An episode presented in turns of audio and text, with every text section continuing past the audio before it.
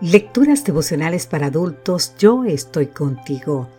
Cortesía del Departamento de Comunicaciones de la Iglesia Dentista del Séptimo Día Gascoe, en Santo Domingo, capital de la República Dominicana.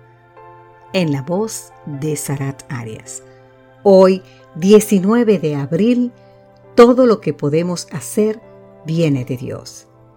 En el libro de Segunda de Corintios, capítulo 3, versículo 5, nos dice, no es que nosotros mismos estemos capacitados para considerar algo como nuestro. Al contrario, todo lo que podemos hacer viene de Dios.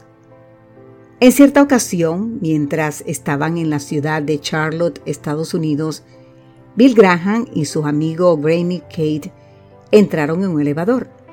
Como solía pasar por donde quiera que fuera el pastor Graham, una de las personas que se hallaban en el ascensor lo reconoció y le dijo, Usted es Billy Graham, ¿cierto?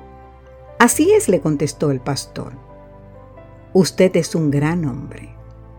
La respuesta del pastor Graham es digna de que reflexionemos en ella. No, yo no soy un gran hombre. Solo soy un hombre que tiene un gran mensaje.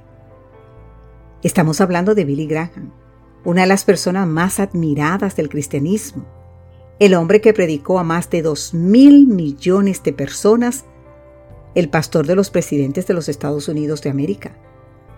La declaración de Graham nos habla de una persona que sabe dominar su ego, algo muy difícil en nuestra sociedad egocéntrica.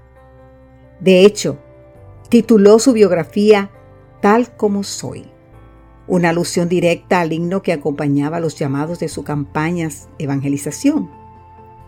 Harold Miran y Marshall Shirley dicen que al elegir ese título, Billing se identificó con cada uno de los que se convierten al pasar al frente y confiesan sus pecados y debilidades.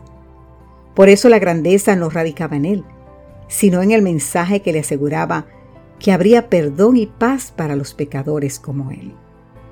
En 2 Corintios 4 se nos recuerda pero tenemos este tesoro en vasos de barro, para que la excelencia del poder sea de Dios y no de nosotros. ¿Qué somos nosotros? Vasos de barro. ¿Y cuál es el tesoro? El mensaje de misericordia que el Señor nos ha dado, para que lo compartamos con el mundo. Ese pero con el que comienza el versículo introduce el contraste entre la gloria del mensaje y la bajeza del instrumento. Por eso, la excelencia del poder no radica en nosotros, sino en Cristo, que actúa poderosamente en nosotros y que por medio de nosotros a pesar de lo que seamos.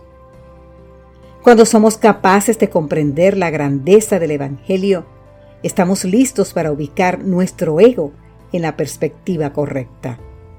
Así experimentamos que no es que nosotros mismos estemos capacitados para considerar algo como nuestro. Al contrario, todo lo que podemos hacer viene de Dios, como nos dice 2 de Corintios capítulo 3 versículo 5. Que Dios hoy te bendiga en gran manera, querido amigo, querida amiga, que nos escuchas. Amén.